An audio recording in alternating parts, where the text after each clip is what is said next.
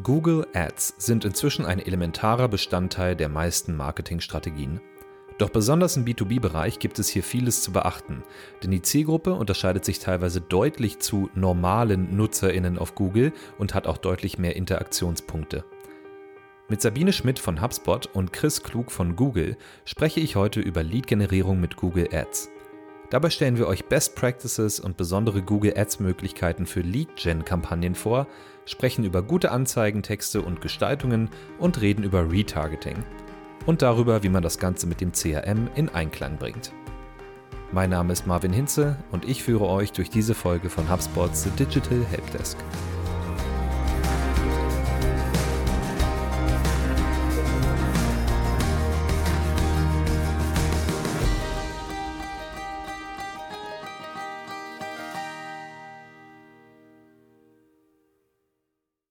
Hallo und herzlich willkommen zu unserer heutigen Episode und mit mir im vollkommen virtuellen Studio heute Chris Klug und Sabine Schmidt. Hallo ihr beiden. Hallo. Hallo Marvin. Ja, schön, dass ihr da seid. Wir haben heute ein schönes Thema mitgebracht und zwar geht es um Google Ads und zwar Google Ads im B2B, um genauer zu sein.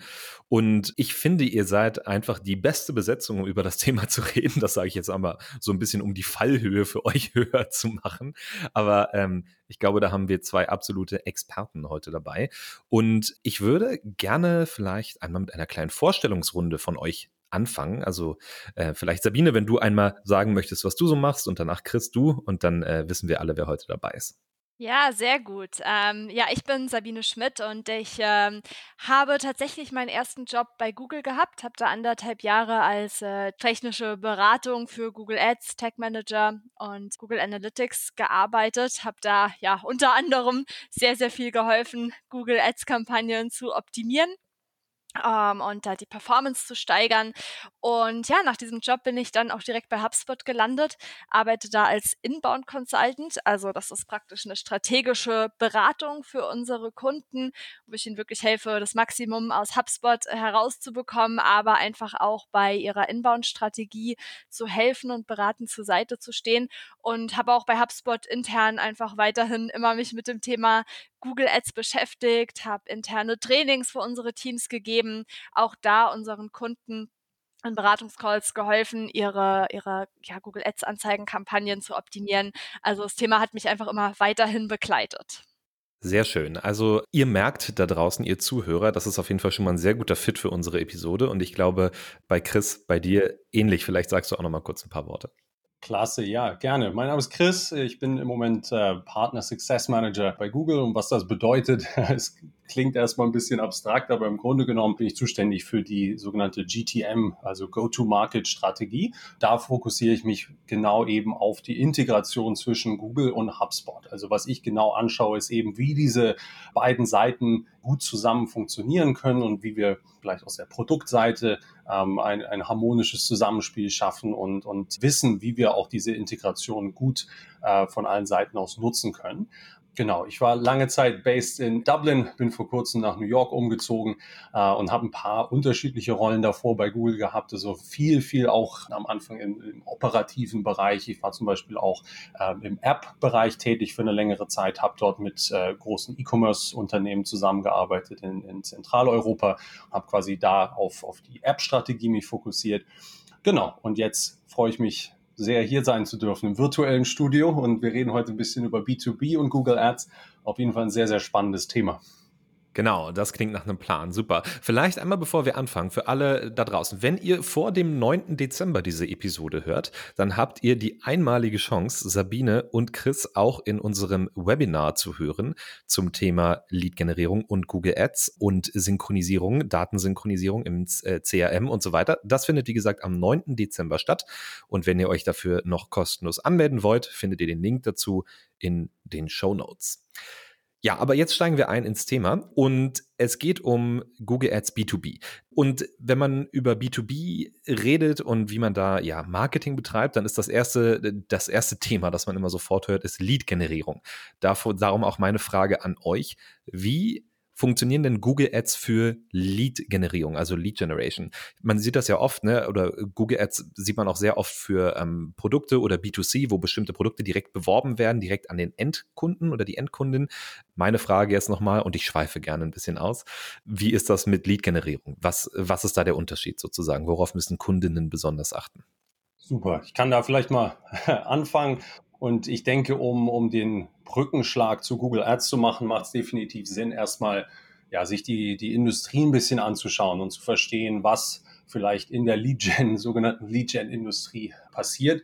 Und, und dort sehen wir derzeit ziemlich einzigartige Herausforderungen. Ja, und das ist sehr eigen, äh, die Industrie. Und vielleicht kann ich da mal ein paar Sätze zu sagen. Also wir sehen einerseits, dass in diesem Bereich es wichtig ist oder eine Herausforderung ist, eben, dass man seine Leads äh, pflegt, dass man seine Leads fördert überhaupt erstmal ähm, und dann mehrfach mit dem Kunden natürlich in Kontakt tritt. Das ist vielleicht anders als im E-Commerce, wo es mehr um den finalen Kauf geht. Wir haben diese ganze Journey, äh, wo wir die Kunden oder die Leads erstmal äh, begleiten müssen. Ja, und die, die Kundinnen erwarten dann eben, dass diese Interaktionen nahtlos sind, schnell sind, relevant sind, äh, alles im B2B-Kontext.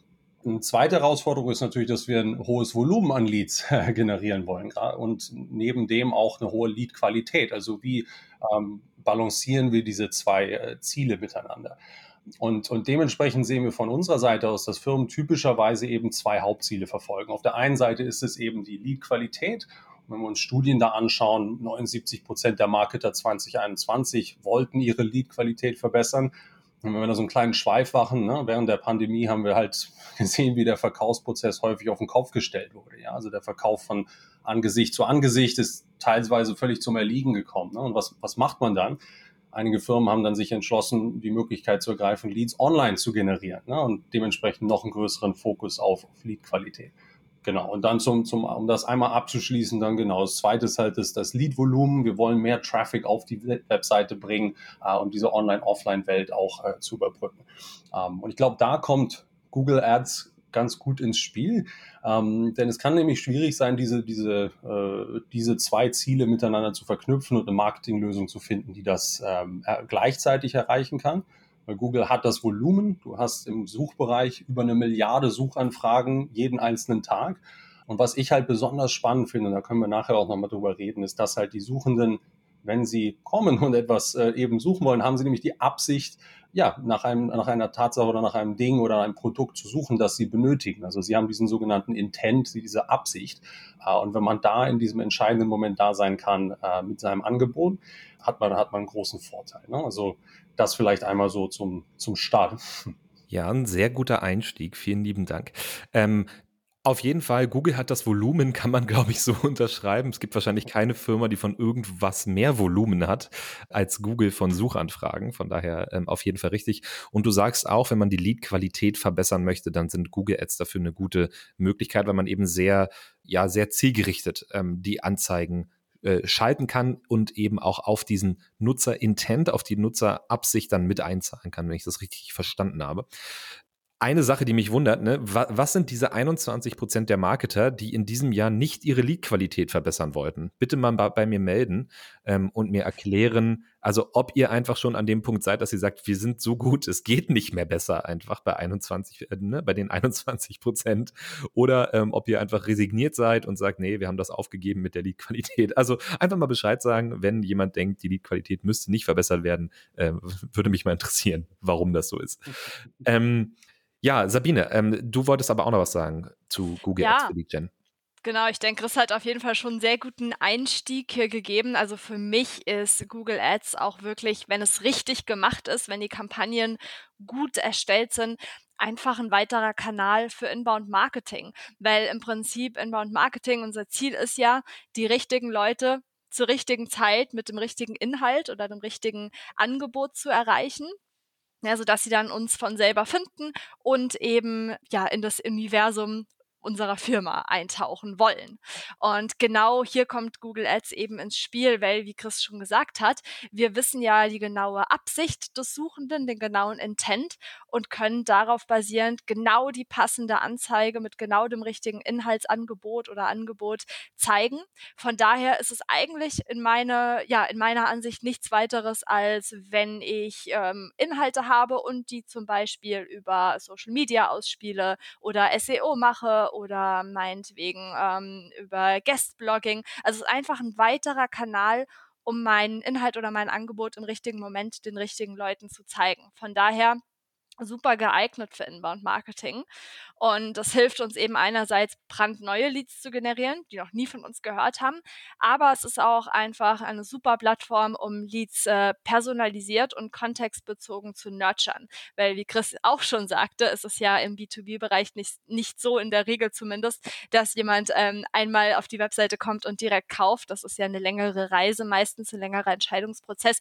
Und hier kann Google Ads in jeder Phase dieses Entscheidungsprozesses helfen ähm, den Lead weiter zu nurturen und äh, weiter in dieser in dieser Buyer's Journey, wie wir es ja bei HubSpot nennen, ähm, Richtung Kauf zu, äh, zu kriegen.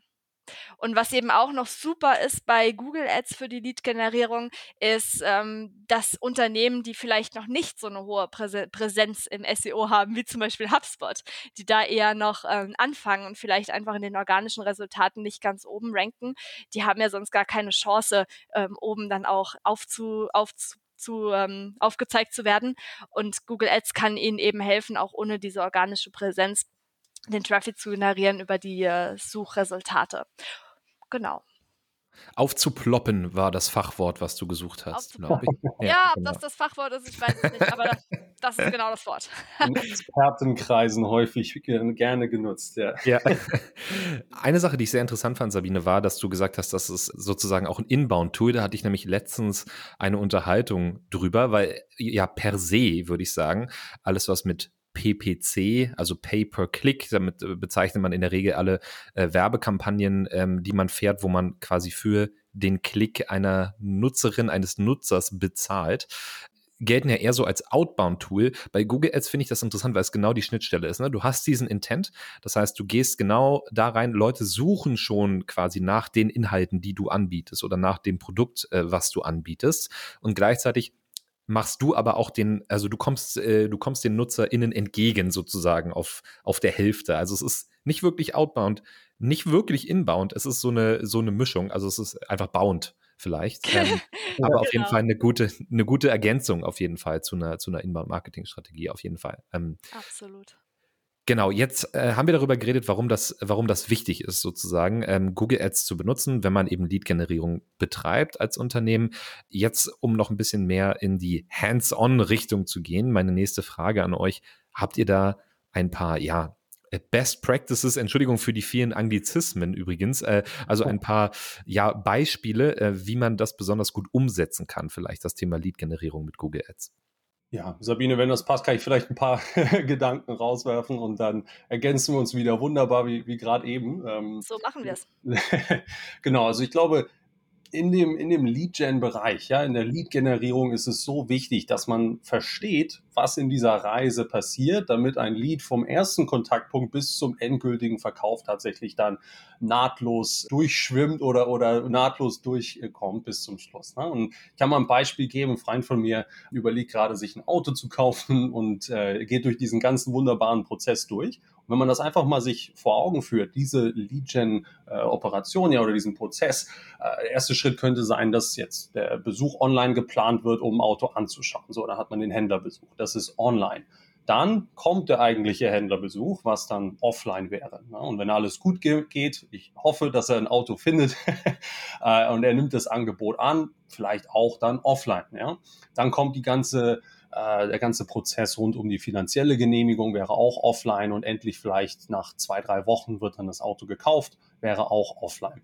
So, und Wie wir jetzt sehen können, ist, dass der Prozess online angefangen hat und ganz, ganz viele Touchpoints oder Schritte dann eben offline stattfinden. Und, und das kann manchmal dann eben eine Herausforderung sein, das sinnvoll äh, abzubilden mit, mit, äh, ja, mit Online-Marketing. Ne? Und deswegen lass uns gerne mal schauen, wie wir das dann eben ummünzen und, und spezifisch auf diese, diese Situation eingehen können mit Google Ads äh, und eben das in die Praxis umzusetzen. Ich empfehle grundsätzlich immer, dass jeder Lead-Gen-Werbetreibende mit einer Suchkampagne anfangen. Wir können dann Richtung Display und YouTube gehen, aber bei Suchkampagnen haben wir diese Bound-Situation, ja, dass wir den Intent haben, die Absicht eines Nutzers und wir können eben genau dann dort sein. Ähm, übrigens, äh, wenn es die erste Kampagne ist, die man laufen lässt, eine erste Search-Kampagne, gibt es tatsächlich einen äh, Ad-Coupon, ein, ein, ein Gutschein äh, über der HubSpot, der HubSpot-Seite. Das kann ich hier auch noch mal kurz äh, anmerken, was einen schönen Start äh, auch gibt und vielleicht den Einstieg auch erleichtert. Ne? Ich verlinke das mal in den Show Notes. Das verlinken wir, äh, genau. Und denn ich verstehe das, wenn man noch nie äh, sich damit beschäftigt hat und diese ganzen Schritte, wie münzt man das in die Praxis um, das kann schon äh, helfen. Ne? Und wenn du dann deine erste Kampagne schaltest, ist es super wichtig, dass du deine, deine sogenannten Creatives, also deine Anzeigen, deine Texte äh, erstellst in einer Art und Weise, dass sie gut rüberkommen. Da können wir gerne nachher noch ein bisschen drüber sprechen. Wenn die Kampagne dann läuft, fängst du mit der Erfassung von Leads an, die du kannst du dann idealerweise ins CRM-System äh, direkt einfließen lassen, wenn du eines hast, wie zum Beispiel HubSpot. Du hast sogenannte Lead-Formularerweiterungen, wo ein, ein potenzieller Kunde direkt seine, seine Absicht äh, bekannt machen kann und das wird automatisch dann äh, verwaltet im CRM. So, und wenn wir jetzt nochmal noch einen Schritt zurückgehen in dieser Praxis, wie kriegen wir diese Offline-Schritte tatsächlich in die digitale Welt gemünzt? Da gibt es etwas, das können wir auch gerne nochmal verlinken, sogenannten Offline Conversion Import Lösung, was gerade bei HubSpot enorm leicht äh, gemacht ist. Und gerade durch die HubSpot Benutzeroberfläche kann man das sehr, sehr einfach umsetzen. Was eben bedeutet, dass wenn ein nennenswerter Schritt in dieser Reise von ersten Kontakt bis zum Verkauf passiert, ja, sei es zum Beispiel äh, Finanzcheck wurde erfolgreich bestätigt, dass das Richtung Google Ads Konto importiert werden kann und die Kampagne kann dann darauf optimieren. Ne? Der letzte Punkt ist hier noch, ich, ich, ich werde es auf jeden Fall erwähnen, es ist so, so wichtig, dass wir automatisierte Tools wie zum Beispiel Smart Bidding benutzen, dass der Algorithmus, das Machine Learning die Gebote optimiert. Wir müssen nichts manuell machen und eigentlich, wenn man gerade auch startet oder fortgeschritten ist, es macht einfach alles leichter, dass wir dann auf, am Schluss endlich auf wertvollere Leads optimieren können. Ne? Das machen immer mehr Leute, oder? Äh, Chris, würdest du das bestätigen? Ich habe das Gefühl, früher, als ich mit Marketing angefangen habe, früher. Äh, Entschuldige, ich gehe mal in meine tiefe Stimme, wenn ich aus der, aus der Geschichte erzähle. Ähm, da war das irgendwie verpönt als Marketer zu sagen, ich, ich nehme das Smart Bidding, also ich, ich lasse Google quasi selber äh, die, die Höhe des Gebots entscheiden. Da durfte man das nicht machen, ne? Weil das, äh, das, weiß ich nicht, das war irgendwie verpönt. Ist das heute ein bisschen anders wahrscheinlich, ne? Ja, ist ein, ist ein super Punkt und ich, ich habe diese Gespräche auch schon oft geführt und ich verstehe das natürlich auch, denn man, man gibt ja erstmal gefühlt ein bisschen Kontrolle aus der Hand und, und ist es vielleicht gewohnt, noch mehr manuell eingreifen zu können.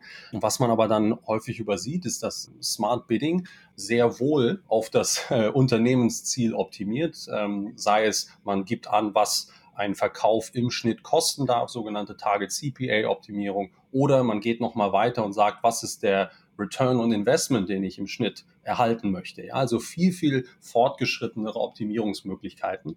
Äh, und ich glaube, wenn man versucht mitzuhalten mit der Menge an, an Signalen, die dort einfließen und, und kontextuale eben Signale, die in dieses, die das Smart Bidding äh, erreichen, also Millionen äh, bei jeder einzelnen Auktion, da, da würde man lange manuell optimieren. Also ja. da ist man wirklich äh, einen großen Schritt voraus und am Ende des Tages, man, man macht sich das Leben leichter. Ne?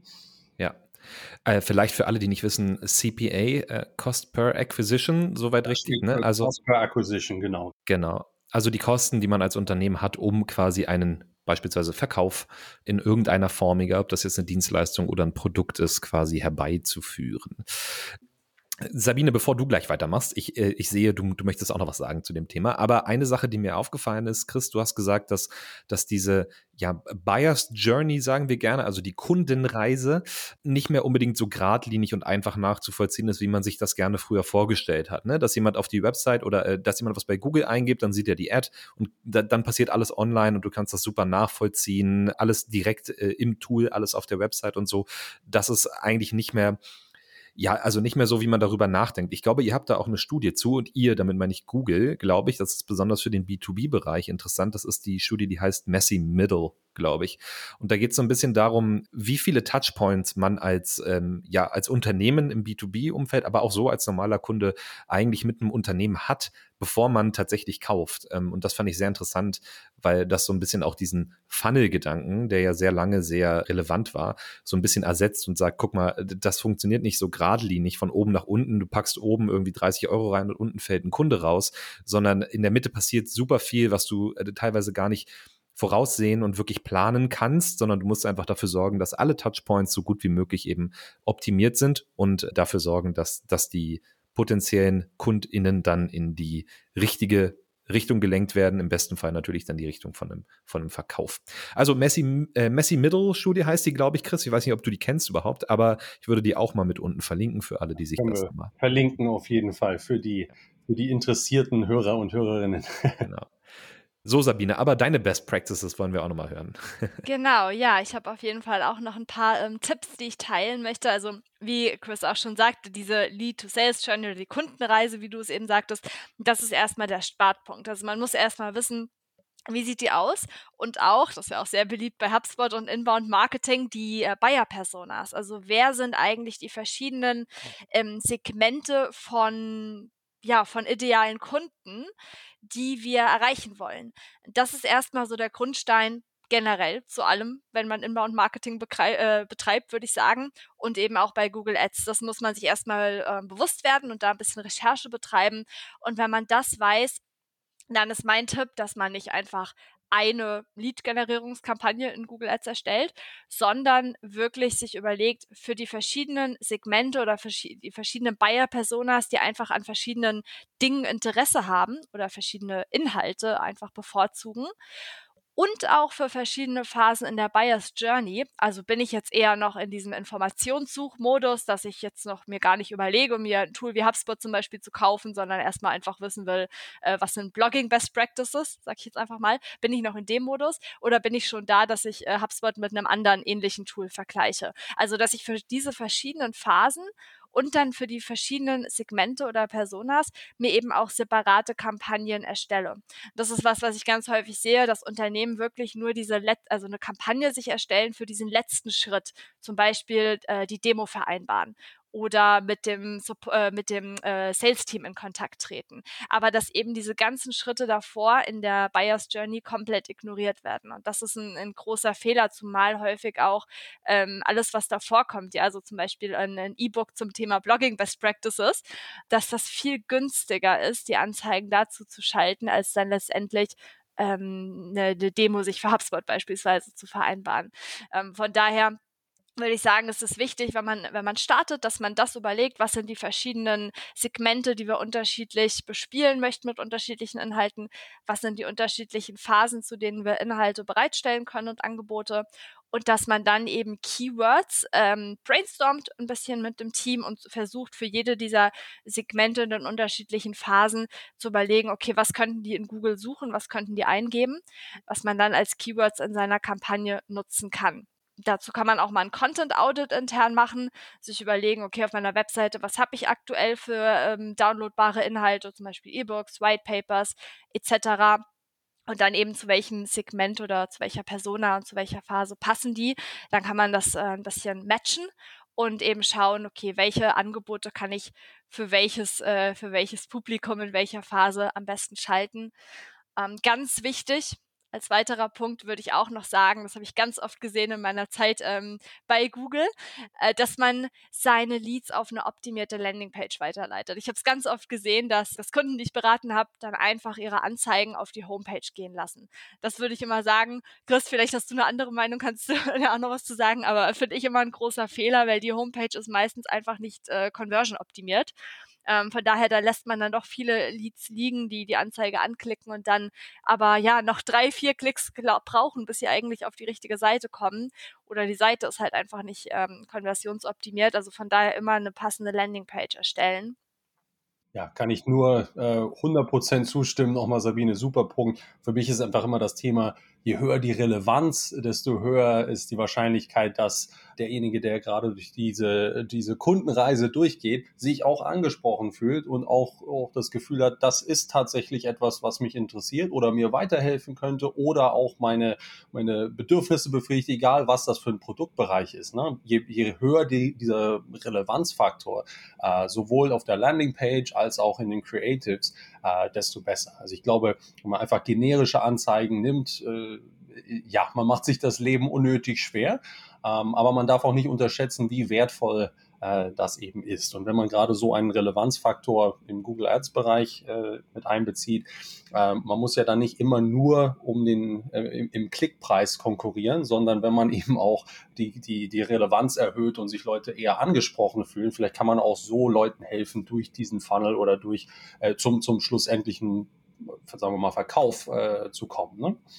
Genau, ja, das ist wirklich, ähm, also dieses Relevanzthema würde ich sagen, das, das A und O. Also man muss immer schauen, welches Keyword habe ich, was geben Leute potenziell in Google ein, wo meine Anzeige dann auftaucht. Der Anzeigentext muss dann eben auch zu diesem Keyword passen. Und dann, wenn ich auf die Anzeige klicke und auf die Landingpage weitergeleitet werde, muss ich in idealer Weise schon in, äh, in der Titelzeile dieser Landingpage auch schon das Keyword sehen oder was, was ganz nah damit verbunden ist, dass ich direkt sehe, hier bin ich richtig. Ähm, ja, dann habe ich noch einen allerletzten Tipp, das würde ich auch auf jeden Fall sagen, ist ganz wichtig, und zwar negative Keywords. Weil ähm, man fügt ja Keywords in seiner Google-Kampagne hinzu. Äh, und wenn, wenn jemand diese Keywords oder auch ähnliche, je nachdem welchen Match-Type nennt man das eingibt, ähm, ja, wann, wann die Anzeige gezeigt wird, aber es gibt auch negative Keywords, wo man sagen kann, wenn diese Keywords äh, eingetippt werden in die Google-Suchleiste, dann soll meine Anzeige nicht auf aufpoppen, aufploppen. und ähm, da würde ich auf jeden Fall für B2B-Unternehmen immer sagen, überlegt euch gut, bei welchen Keywörtern ihr nicht auftauchen wollt. Das ist meistens zum Beispiel, wenn jemand irgendwas Richtung Job oder kostenlos oder auch Weiterbildung oder Praktikum oder Definition sucht. Das sind nämlich alles Suchen, wo in der Regel ja dann kein, äh, keine Absicht besteht, was zu kaufen. Es sei denn, ihr ähm, genau sucht halt PraktikantInnen für euren. dann, dann genau. Klar. Nee, aber macht total Sinn. Äh, sehr, sehr guter Tipp äh, nochmal am Ende und auch alle anderen vorher. Ähm, ich, ich denke so ein bisschen daran, wenn ich, wenn ich an B2B denke, dass die Zielgruppen natürlich auch ein bisschen anders funktionieren als vielleicht im, im B2C-Bereich, gerade wenn es darum geht, ähm, ja, wie sie wie sie Google benutzen, was sie suchen, äh, wie am Ende auch der Prozess aussieht. Also wenn ich auf eine Ad geklickt habe, was passiert danach und so weiter. Vielleicht könnt ihr nochmal so einen so einen Überblick darüber geben, was so das Besondere an der B2B-Zielgruppe ist. Äh, jetzt nicht nur im Vergleich zum B2B, um, äh, zum B2C unbedingt, sondern einfach äh, Menschen, die quasi beruflich etwas googeln oder ja oder auf Anzeigen klicken. Was unterscheidet die eben von Privatpersonen zum Beispiel? Ja, ja, da kann ich ja ähm, gerne mal ein paar Worte dazu sagen als erstes. Also ich denke, das hatten wir jetzt auch schon mehrmals gesagt, was eben ganz wichtig ist, ist, dass der Sales Cycle, also der Verkaufsprozess einfach viel länger ist. Also Leute, die ähm, B2B-Suchen betreiben, äh, die sich irgendwas ja, für die Firma am Ende kaufen wollen, sei es ein Produkt oder ein Service, die machen diese Entscheidung, die treffen diese Entscheidung in der Regel ja nicht so schnell. Da hängen ganz viele Prozesse hinten dran. Ähm, intern muss besprochen werden, viele verschiedene Produkte verglichen etc. Von daher ähm, ist es ein sehr ein Marathon, ja, im Gegensatz zu einem Sprint. Und ganz wichtig ist halt, dass man sich dessen bewusst wird und dann eben auch wie ich es eben schon erwähnt habe, für verschiedene Phasen in dieser, ähm, in dieser Reise verschiedene Anzeigen schaltet und die Leute dann eben die, die Leads dann immer weiter äh, Richtung, Richtung Verkauf bringt. Also da würde ich sagen, es ist halt ganz wichtig, dass man auch seine Inhalte, die man sonst so äh, auf der Webseite hat, wie Case Studies, White Paper, White Papers oder Vergleiche ähm, etc., auf jeden Fall in die Anzeigen mit einbezieht und dann auch Retargeting nutzt, Remarketing-Kampagnen, um die Leads, äh, die man schon erfasst hat, dann eben weiter zu nurturen mit passenden Angeboten, um sie ähm, in diesem Entscheidungsprozess weiter voranzubringen. Genau, also zum Beispiel, jetzt mal als kleines Beispiel, wenn ich eine ähm, HR-Software habe, hm, verkaufe, dann könnte ich zum Beispiel erstmal äh, Themen wie Recruiting-Strategie verbessern, targetieren ähm, in der Awareness-Phase und dann später zum Beispiel Recruiting-Tool-Vergleich um, ähm, wenn ich in der schon verschiedene Tools gegeneinander abwäge und dann am Ende zum Beispiel ja Erfahrung mit dem Unternehmen X, ja, wenn ich äh, mit dem HR-Tool, wenn ich schon dann überlege, aktiv das Tool zu kaufen. Ähm, das ist eben ganz wichtig und was, was wirklich die Besonderheit beim B2B ist. Und dann würde ich halt immer auch noch sagen, was sehr, sehr wichtig ist, ist, dass häufig äh, jeden, also es kommt immer aufs Produkt an, aber es kann sein, dass eben eine sehr hohe Konkurrenz ist. Wenn du jetzt direkt zum Beispiel HR-Tool als Keyword targetierst, kann es eben sein, dass das sehr teuer wird, weil da eine sehr große Konkurrenz ist. Deshalb macht es eben besonders Sinn, auch sich äh, diese Anzeigen in den vorherigen Phasen, also wenn ich erstmal in diesem Informationssuchmodus bin oder nur weiß, ich habe ein Problem, zu nutzen und eben zum Beispiel diese ähm, äh, ähm, SEO-Checkliste, ja, beispielsweise an Preise statt schon das SEO-Tool als Keyword. Kurze ähm, Zwischenfrage dazu, Sabine. Mhm. Ähm, also äh, mein Ansatz wäre jetzt da auch so im ersten Moment, wenn jemand quasi schon nach einem Produkt sucht oder nach meinem Produkt vielleicht, ist das ja dann vielleicht auch eher so ein SEO-Thema, dass ich da ganz oben stehe. Dann kann man sich, dann klingt das vielleicht blöd, aber die Google-Ad in dem Moment auch sparen, weil ja jemand schon weiß sozusagen, was er haben will und dann findet er mich ja im besten Fall auch schon. Würdest du sagen, das stimmt so? Wahrscheinlich nicht ganz, aber. Mm, ja, ich würde sagen, da kann Chris auch gleich nochmal was zu sagen, aber meiner Meinung nach würde ich sagen, nein. Ich würde immer trotzdem sagen, man sollte auch Anzeigen schalten zu seinem ähm, Firmenbegriff, weil es gibt doch immer findige Konkurrenten auf jeden Fall, die dann, ähm, die, die, die dann ihre Anzeigen, auch wenn jetzt zum Beispiel jemand nach ähm, HubSpot, sag ich mal, googelt, seine Anzeigen drüber schaltet und dann wird der Suchende vielleicht abgelenkt und klickt darauf, ja, weil die Anzeigen stehen eben über den organischen Suchergebnissen. Von daher, ich würde sagen, es macht immer Sinn, auch trotzdem für die Produktsuche tatsächlich ähm, Anzeigen zu schalten. Genau, und tatsächlich, ja, nein, kann ich auch zustimmen. Und äh, es kommt natürlich immer auf die individuelle Situation an, aber äh, häufig ist es auch so, dass Brand-Keywords, also wenn man Keywords einsetzt, die auf die eigene Marke eben abzielen oder die äh, auch, auch beinhalten, typischerweise günstiger sind. Ja, wie gesagt, kommt immer drauf an, aber auch da kann man recht dementsprechend günstig äh, die die Top-Position beanspruchen und dann zusätzlich natürlich die organischen ähm, äh, Suchergebnisse dann noch dazu nehmen. Ja was bei dem B2B-Audience auch ähm, sehr wichtig ist, würde ich sagen. Häufig sind das eben sehr erklärungsbedürftige Produkte, ne? ähm, wo häufig auch viel Fachjargon verwendet wird. Das ist, glaube ich, auch noch ganz wichtig, weil es gibt hm, oft im B2B-Bereich verschiedene Möglichkeiten, nach einem und demselben Produkt zu suchen. Und da ist es ganz wichtig, dass man sich Gedanken macht, ja, was sind diese ganzen verschiedenen Möglichkeiten und Begrifflichkeiten, die die Suchenden da nutzen könnten und wirklich alles abzudecken. Also ich nehme ein Beispiel, ähm, IT-Support. Da könnte ich auch suchen nach IT-Outsourcen oder Helpdesk-Services oder Managed IT. Ja, also ihr seht schon, da gibt es ähm, verschiedenste Möglichkeiten, nach einer selben Sache zu suchen. Das glaube ich auch noch wichtig, ähm, dass man, dass man da alles abdeckt für den B2B-Bereich und sich ein bisschen Gedanken darüber macht, was sind die möglichen ja, Worte, um nach dem Service oder dem Produkt zu suchen. Auf jeden Fall drei sehr, sehr gute Punkte. Also ich habe es ja aufgenommen, sozusagen längere Verkaufszyklen. Leute oder NutzerInnen kommen öfter ähm, wie, wieder zurück, suchen verschiedene Dinge, je nachdem, wo sie sich eben im Verkaufszyklus befinden. Das unterscheidet dann vielleicht zu B2C, wenn ich jetzt nach, nach einem Beispiel, ich suche nach äh, Socken mit Raketenmotiv weil ich einfach gut. So spezifisch. Ja, na, ja, na klar. Ähm, so, ähm, dann würde dann, dann würd ich das einmal googeln und würde die finden, kaufen und dann war es das. Vielleicht in einem B2B-Kontext ähm, passiert da in der Regel ein bisschen mehr. Du hast mehr Touchpoints, mehr Interaktionen wahrscheinlich, bis du am Ende zu einer Kaufentscheidung kommst.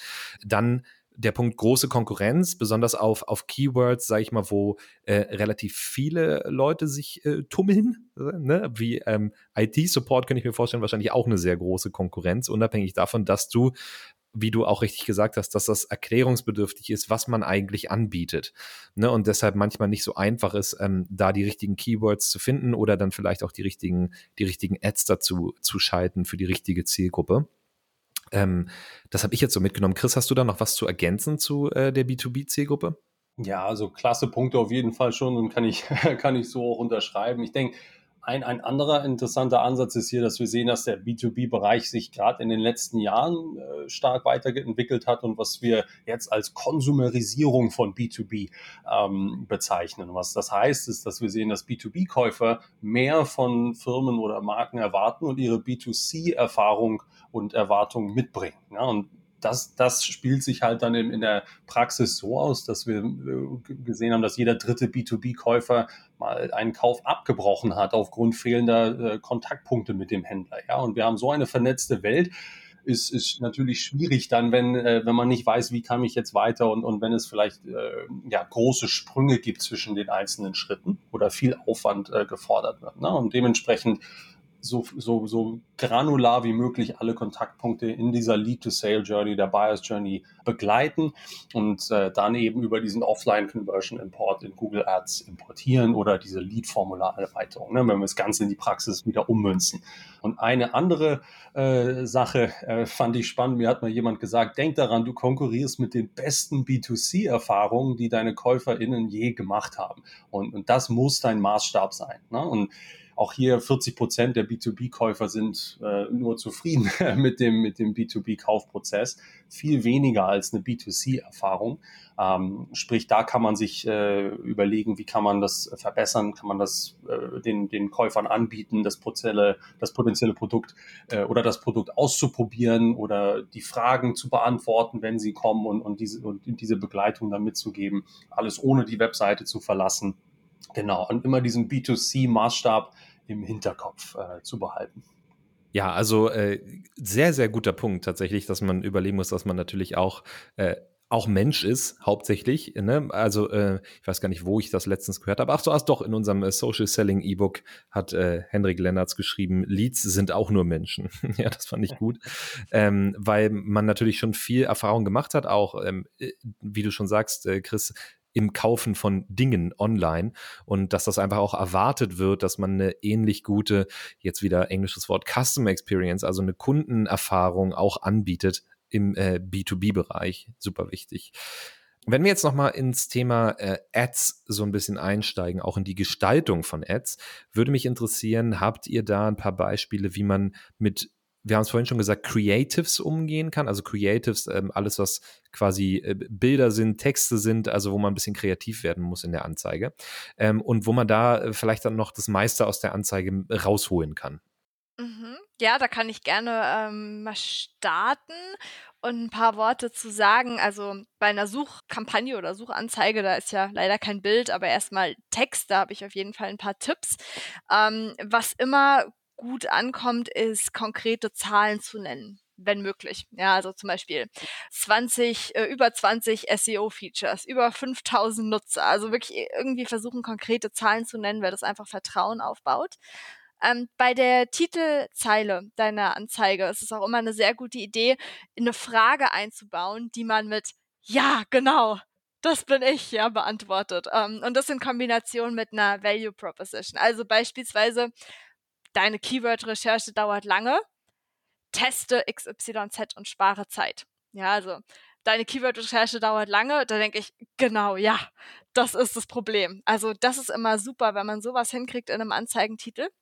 Ansonsten auch ähm, sehr gut zum Beispiel einfach das Keyword, wie gesagt, das jemand eingetippt hat äh, in Google, zu wiederholen ähm, oder eben auch den Landingpage-Titel, weil der soll ja auch am besten dann matchen mit dem Keyword. Oder eine überraschende Statistik kann da auch sehr gut funktionieren. Zum Beispiel hm, Beispielanzeigentitel 72% Warenkorbabbruch, äh, verliere keine Käufer mehr. Ja, also irgendwie eine kleine überraschende Statistik hilft auch wieder ja, Seriosität und Vertrauen zu bauen. Und ähm, Google hat auch noch was ganz Tolles, das heißt Anzeigenerweiterungen. Hat sicher jeder schon mal gesehen. Da gibt's ganz verschiedene. Zum Beispiel ähm, kann man sich da seine Sterne von Trustpilot oder so ähm, mit reinschalten lassen. Das ist auch super, das baut Vertrauen auf. Oder ähm, ja, alles was, also verschiedene Anzeigenerweiterungen, beschäftigt euch da mal mit, aber die helfen, die Anzeige größer zu machen und ähm, damit ja mehr größer, also größere Anzeige, mehr Klicks in der Regel. Das ist eine super Sache. Ja, also das würde ich sagen zum Thema Anzeige. Hast du da noch ein paar Tipps, Chris? Ja, nee, also klasse, gerade mit diesen, mit der, mit der Vielzahl an Seitenverhältnissen, ja, dass man äh, ne, ein ganzes Arsenal dann hochlädt mit Inhalten, die dann direkt auf den Call to Action bezogen sind. Ich finde es ganz spannend, wir sehen auch, dass wenn man Menschen abbildet, die die Produkte oder eben die Dienstleistung direkt nutzen, ähm, kommt das gut bei den Zielgruppen an, weil man eine bessere, ja, äh, vielleicht ist das glaubhafter oder, oder greifbarer auch manchmal machen kann, gerade wenn es abstraktere Themen sind. Was ich hier noch einfach sagen würde, wäre zwei Dinge. Einerseits, wenn man Creatives erstellt, die auch für kleinere Bildschirme äh, tatsächlich auszulegen und immer zu überlegen, gut, jemand könnte, ähm, ja, wenn wir, wenn wir jetzt über Display oder YouTube überlegen würden, auf seinem Handy das eben anschauen, das wäre für den Bereich, einfach, dass wir das nochmal gesagt haben, aber egal, ob es eine Search oder Display oder YouTube-Kampagne ist, gib deinen Creatives Zeit zum Testen. Ja, warte zwei bis drei Wochen zwischen den Änderungen, damit das Google Ads System Zeit zum Lernen hat. Ja, du kannst dann die Berichte dir anschauen, sei es Anzeigenstärke und, und die einzelnen Assets, wie sie dann äh, performen. Du kannst dir Impressionen und Klicks anschauen. Du kannst aber vielleicht auch noch äh, ja, mehr fortgeschrittene Metriken dir anschauen und die Berichte dann eben angucken, um zu verstehen, welche Assets, welche Anzeigengruppen am besten äh, funktionieren. Äh, was ich häufig sehe, ist, dass eine, eine, eine neue, ein neues Creative, eine neue Textzeile ausprobiert wird und, und nach zwei, drei Tagen vielleicht jetzt nicht die erhofften ähm, Wirkung erzielt hat und dann eben äh, sofort wieder rausgenommen wird. Und dementsprechend ganz wichtig, einfach ein bisschen Zeit dem gegen, sich vorher überlegen, was für Themen möchte man abdecken, welche Zielgruppen möchte man ansprechen, je nachdem, aus welcher Richtung man das betrachtet. Und dann Finger davon lassen, einfach laufen lassen, erstmal die Lernphase durchlaufen lassen äh, und, und dann eben sinnvoll nach, nach ein paar äh, Wochen dann schauen, ob was funktioniert und was man vielleicht noch optimieren kann. Wie, wie so ein guter Wein, ne? Einfach Richtig mal gut ein paar Wochen. Weile haben. genau. Äh, kühl und trocken lagern, die äh, Ads-Kampagne. Ähm, und dann wird das besser. Nee, aber tatsächlich vielleicht jetzt mal äh, von der Quatschebene weg. Aber ähm, ich glaube, viele ähm, Paid-Marketing-Teams sind wirklich auch sehr stolz auf Kampagnen, die jahrelang laufen, ähm, weil die einfach schon so viele Insights gesammelt haben in dieser Kampagne, dass es super schwer ist, auch für neue Kampagnen mit diesen bestehenden Kampagnen zu konkurrieren, weil da einfach schon so viele Informationen immer verarbeitet werden ähm, in diesen, in diesen Anzeigenkampagnen. Von daher, ähm, ja, um das nochmal zu unterstützen. Aber äh, guter Hinweis, Chris, also zwei bis drei Wochen warten, ähm, wenn man, auch wenn man Änderungen durchgeführt hat, um zu gucken, ob sich das am Ende dann wirklich durchsetzt. Also gerne auch mit einem Test immer, ne? Alles immer A gegen B testen, anstatt am offenen Herzen zu operieren, ist auch immer eine gute Idee. Wunderbar, genau. Ihr hattet vorhin schon ein bisschen angesprochen, da gibt es so ein paar Reichweiten erweiternde Features, nenne ich das jetzt mal. Ja, ihr habt, ähm, glaube ich, schon Similar Audiences, mein Gott, das ist ein Zungenbrecher, Similar Audiences, äh, geht, geht besser, wenn man schneller sagt, angesprochen. Aber dann gibt's da auch noch das Customer Match zum Beispiel. Könnt ihr da noch mal ein, zwei Worte drüber verlieren, wie man das einsetzen kann, wie sich das auswirkt auf die Reichweite, die meine Anzeige hat? Ja, klar, kann ich gerne ein paar Worte zu sagen. Es sind diese Zielgruppentools wirklich sehr, sehr spannend, um die Ziele dabei zu unterstützen, Volumen zu erzielen und eben eine hohe Lead-Qualität. Und da, da finde ich es gut, dass man wirklich versteht, wie man das gewinnbringend oder, oder erfolgreich auch einsetzt. Und gerade auch hier mit HubSpot sehr, sehr leicht einzubauen. Und Customer Match, ich glaube auf Deutsch heißt es Kundenabgleich, hat man eben die Möglichkeit anhand der Online- und Offline-Daten potenzielle Kunden in der Google-Suche oder auf anderen äh, Netzwerken zu erreichen und äh, Bestandskunden nochmal einzusprechen. Ja, und dabei werden die von deinen Kunden für dich freigegebenen Daten eingesetzt, um eben dann Anzeigen auf diese und ähnliche Nutzer äh, auszurichten. So, also das wäre vielleicht erstmal so eine äh, Erklärung. Praktisch gesehen finde ich immer ganz gut, wenn man versteht, okay, was mache ich jetzt damit, wie setzen wir es in die, in die Praxis um.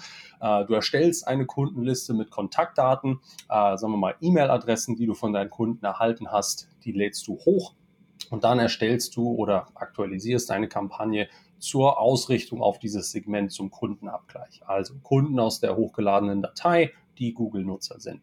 Und sind diese Nutzer in ihrem Google-Konto angemeldet, sehen die deine Anzeigen, wenn sie eben zum Beispiel im Suchnetzwerk unterwegs sind. Also dementsprechend, du kannst stehende Datenpunkte nutzen, indem du sie äh, dann nutzt für deine Suchkampagne. Und wenn wir dann auf die Similar Audiences zu sprechen kommen, diese ähnlichen Nutzergruppen. Ja, das ist eine, ist eine Reichweitenerweiterung, wie du auch schon richtig sagtest. Wahrscheinlich möchtest du nämlich auch neue Besucher für deine Webseite finden. Und, und Sabine, du hast es vorhin klasse gesagt, ja, es kann eine Nische sein, gerade im B2B-Bereich, dass man, wie, wie findet man die richtigen Keywords, wie, wie grenzt man richtig ab nach links und rechts. Und ich glaube, da ist Similar Audiences klasse. Denn mit der Funktion kannst du Personen finden, die ein ähnliches Suchverhalten haben, wie deine bestehenden Mitglieder der Remarketing oder eben Customer Match äh, Listen. Sprich, angenommen, du hast eine Remarketing-Liste mit Personen erstellt, die auf deine auf deiner Sportartikel-Webseite Laufschuhe gekauft haben. Ja, also ich, ich gebe das jetzt einfach ein banales Beispiel, ja, aber ich glaube, das illustriert das ganz gut. Und dann anstatt breite Zielgruppen anzusprechen, die sich für Laufen interessieren, ja, kannst du eben die Funktion zum Beispiel, äh, kann Similar Audiences herausfinden, dass die Personen auf der Liste eher nach Triathlon-Training oder leichte Laufschuhe kaufen suchen, bevor sie die Webseite besuchen oder einen Kauf tätigen. Äh, und auf dieser Grundlage findet eben ähnliche Zielgruppen, Similar Audiences, andere Personen mit ähnlichem Suchverhalten. Ja, also eben auch Leute, die leichte Laufschuhe kaufen, gesucht haben. Und das wird automatisch aktualisiert. Du musst nichts äh, manuell ändern. Also auch hier wieder recht leicht. Und ich glaube, gerade in dem B2B-Bereich fantastisch, wenn man schon Nutzergruppen identifiziert hat, dass man ähnliche Leute findet mit genau den Charakteristiken. Und ja, das ist super leicht im HubSpot äh, Ads Tool direkt einzurichten und, und kann wirklich dabei helfen, die Kampagnen deutlich besser auszusteuern. Und äh, da würde ich jetzt einmal behaupten, dass Google ja doch äh, einige Daten zur Verfügung hat, um eben diese Möglichkeiten zu bieten wie Similar Audiences. Und man wahrscheinlich, selbst wenn man wirklich viel über seine Zielgruppe weiß und nachdenkt, da nicht alle Querverweise, Querverlinkungen, wie äh, vielleicht sich Leute ähnlich sehen können, versteht. Ich könnte mir durchaus vorstellen, dass es auch so ein bisschen Blackbox-mäßig funktioniert, dass äh, da wird jetzt auch keiner sitzen und das genau analysieren können und sagen, ah, deshalb bist du hier drin äh, in meiner Audience, sondern das sind vielleicht Sachen, die einfach, ja, im Algorithmus äh, zusammengeführt wurden, festgestellt wurden und äh, dann aber dazu führen, dass man eben Leute findet, die tatsächlich äh, in diese Zielgruppe passen. Sehr spannendes Thema. Du hattest Remarketing erwähnt, Chris, oder Retargeting. Ich würde das jetzt einfach mal zusammenwerfen. Vielleicht Sabine, kannst du noch einmal kurz sagen, was das bedeutet und dann vielleicht noch mal ein paar ja, Beispiele, Best Practices geben, wie man, wie man das einsetzt, das Retargeting? Ja, sehr gerne. Also Remarketing oder Retargeting ist einfach Anzeigen, Leuten zeigen, die dir schon bekannt sind. Ja, also die schon mal auf deiner Webseite waren oder eben bekannte Leads in deiner CRM zum Beispiel sind. Ja, das ist Remarketing, also praktisch, was wir bei HubSpot auch klassisch als Lead Nurturing dann im Inbound Marketing zusammenfassen würden.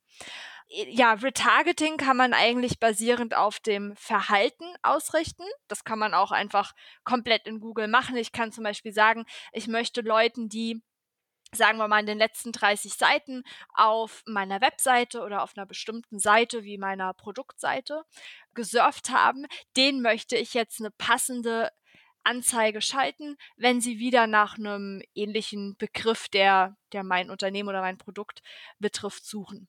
Also ich kann, ich kann Leuten, die auf meiner Seite waren in einem bestimmten Zeitraum in den vergangenen x Tagen, ähm, bestimmte Anzeigen zeigen. Anzeigen zeigen. Das klingt auch lustig. ähm, und die Alternative, die zweite Möglichkeit äh, für Retargeting, wenn man HubSpot nutzt, wohlgesagt, ist es basierend auf bestimmten demografischen oder firmografischen Informationen zu machen. Also wir haben in HubSpot ein Tool, das heißt ähm, Audiences oder ja, an, an Anzeigengruppen, glaube ich auf Deutsch, ähm, wo man jede Liste, die man in HubSpot baut, jede Kontaktliste zu Google synchronisieren kann und dann nur diesen Leuten meine passenden Anzeigen schalten kann. Also ich gebe mal ein Beispiel. Ich könnte jetzt eine Liste haben mit meinen warmen Leads, also meinen MQLs zum Beispiel, Marketing Qualified Leads, die einen ganz bestimmten äh, Jobtitel haben, zum Beispiel ähm, HR Manager oder Personalleiter und den kann ich dann, wenn die nach irgendwelchen Keywords in die Richtung suchen, ja zum Beispiel Recruiting, kann ich dann wieder eine passende Anzeige schalten, die direkt auf Personalleiter ja abgestimmt ist, die schon ein bisschen äh, mehr Bottom of the Funnel ist, also schon mehr Richtung Verkaufsentscheidung, weil das sind ja schon warme Leads. Also da kann ich wirklich ganz konkret und spezifische Anzeigen schalten, basierend auf dem jeweiligen Kontext und der Situation meiner äh, meiner Leads.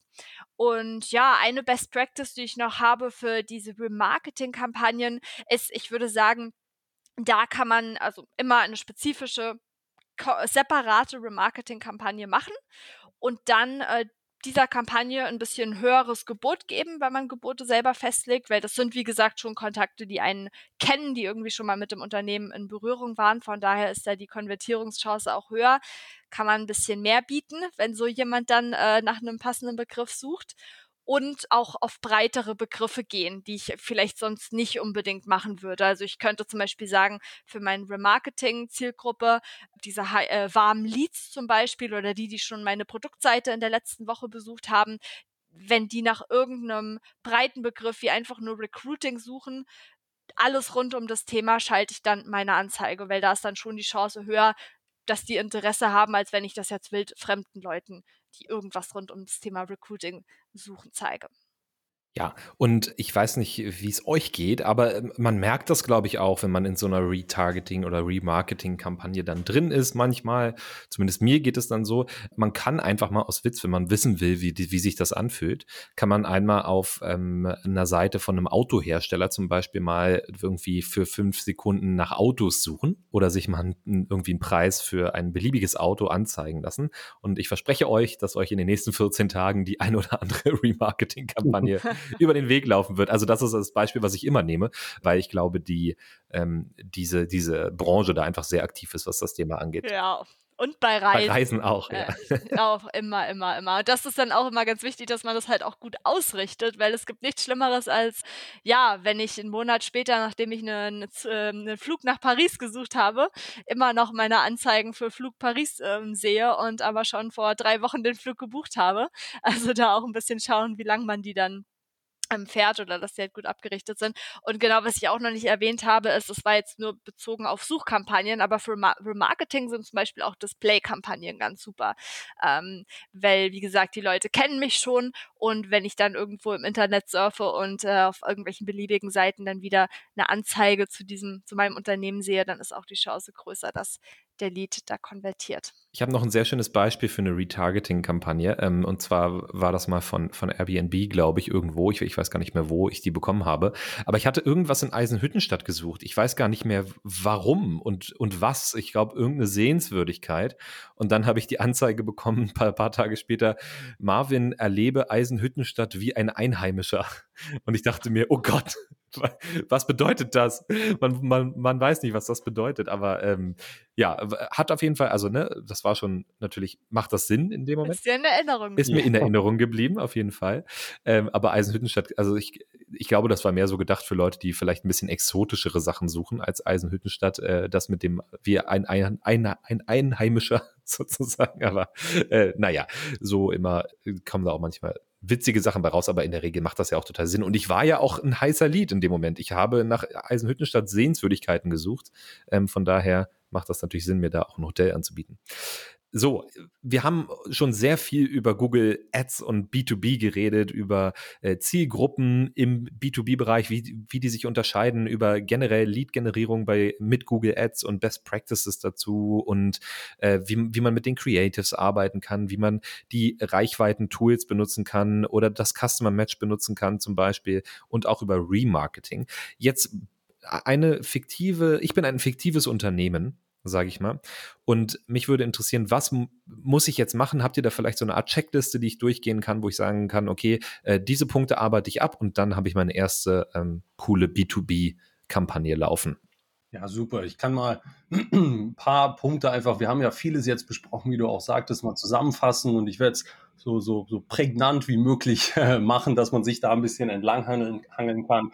Der erste Schritt ist immer, dass man plant und versteht, wie die Lead-to-Sale-Reise oder Buyer's Journey aussieht. Was sind die Stationen von Anfang bis Ende und dann eben, dass man diese Aktionen misst und eben, wenn man möchte, den unterschiedlichen Schritten auch einen Wert zuteilt. Aber das Verständnis, was es benötigt von Anfang bis Ende, ist der erste Schritt. Wenn man das gemacht hat, muss man den, den echten oder vollen Wert dieser Leads äh, oder dieser unterschiedlichen Schritte ähm, bewerten und, und messen, indem man dann eben Offline-Conversions importiert. Und wir erinnern uns, da hatten wir vorhin das, das Auto-Beispiel und wir hatten ein Autohändler-Beispiel.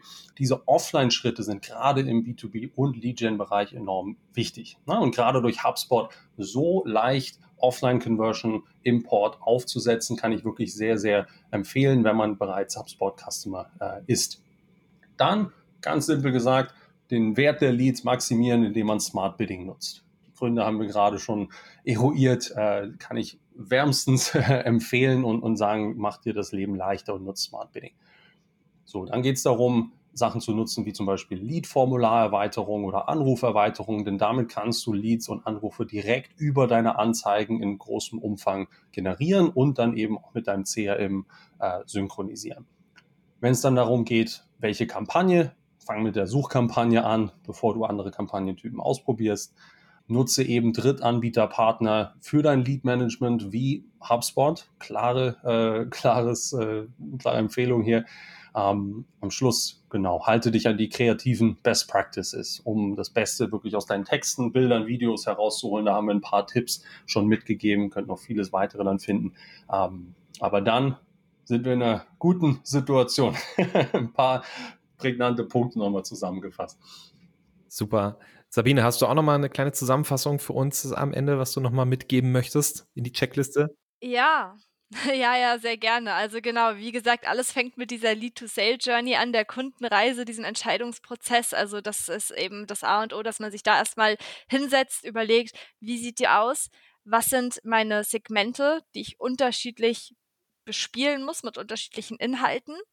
Ähm, wichtig ist auch, sich zu überlegen, möchte ich für diese verschiedenen Segmente oder auch für die verschiedenen Phasen in dem Entscheidungsprozess, also dieser Informationssuche oder Awareness-Phase, ähm, der äh, ja, Consideration Stage, Marvin, wie heißt das auf Deutsch?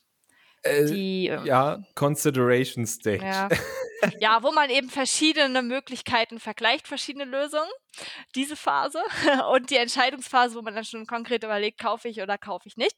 Ähm, dass man sich da überlegt, möchte ich verschiedene Budgets dafür aufwenden, dass ich zum Beispiel sage, naja, für dieses Segment oder für diese Informationssuchphase möchte ich weniger insgesamt ähm, für die Kampagne ausgeben, als wenn jemand schon praktisch mein Tool oder mein Service wirklich evaluiert. Dann muss ich verschiedene Kampagnen erstellen. Ja, sonst kann ich eine Kampagne haben, wenn ich sage, ich, ich egal wie das Budget, wie das Budget ausgegeben wird, ja, für welche Phasen oder für welche Segmente, kann ich das in eine Kampagne packen und dann verschiedene Anzeigengruppen erstellen. Also das muss man sich überlegen, wie die Budgets aussehen sollen für die verschiedenen Segmente und Phasen und ob ich dementsprechend eine oder mehrere Kampagnen brauche. Und ja, wichtig ist dann eben, sich für die verschiedenen Segmente und, ähm, und Phasen im Entscheidungsprozess, wie gesagt, optimierte Landingpages erstellen ja, wenn für mein äh, E-Book meinetwegen oder für meine Demo-Anfrage, dass ich da jeweils eine optimierte Landingpage habe, das ist ganz wichtig. Und dann eben die Keywords mir überlege, die jeweils für diese, ähm, für diese Phase und dieses Segment gesucht werden und da einfach brainstorme, was sind die ganzen verschiedenen Möglichkeiten, ähm, danach zu suchen, dass man nichts verpasst, seine negativen Keywords hinzufügt, ganz wichtig und ähm, sich auch überlegt, was habe ich für bestehende Inhalte auf meiner Webseite, die ich nutzen kann. Und wenn ihr feststellt, dass beispielsweise ihr einfach noch nicht so viele Inhalte habt, naja, dann, dann macht eben erstmal Entscheidungsphase, äh, Bottom of the Funnel Anzeigen, wo es eben darum geht, Sales zu kontaktieren oder eine Demo anzufragen. Ähm, das ist ja völlig legitim. Aber wenn ihr bereits Inhalte habt, ein Blog zum Beispiel, äh, White Paper, E-Books etc., dann auf jeden Fall nicht vergessen, mit Google Ads die gesamte, den gesamten Entscheidungsprozess, die gesamte Buyers Journey abzubilden. Und testen, testen, testen. Natürlich immer, ne? Wenn man was ändert ja. und ein bisschen Zeit zwischenlassen. Genau, das hatten wir auch noch. Genau. Ähm, ja, vielen lieben Dank an euch beide für dieses sehr äh, ja einsichtsreiche Gespräch heute. Ich habe das Gefühl, dass wir noch eine Stunde hätten dranpacken können, locker äh, an die an die Folge. Aber ähm, irgendwann muss man auch Schluss machen und am besten dann, wenn es am schönsten ist. Von daher bedanke ich mich äh, bei euch beiden, dass ihr heute da wart. Vielen lieben Dank. Danke dir, genau. Marvin. Genau. Vielen, vielen Dank. Und für alle, die noch nicht genug bekommen haben vom Thema Google Ads, haben wir noch zwei Sachen im Angebot. Und zwar einmal unseren Google Ads Leitfaden, den wir auch haben auf unserer HubSpot äh, Landingpage. Natürlich optimiert. Ähm, findet ihr unter anderem in den Show Notes, aber auch wenn ihr danach googelt. Oder ähm, ihr könnt euch, wenn ihr noch rechtzeitig da seid, äh, vor dem 9. Dezember, dann noch für das Webinar anmelden mit Chris und Sabine. Aber auch im Nachhinein könnt ihr euch noch dafür anmelden und euch die Aufnahme angucken. So, damit war es das aber jetzt wirklich von unserer Episode. Vielen Dank fürs Zuhören und wir hören uns nächste Woche. Macht's gut, bis dahin, ciao.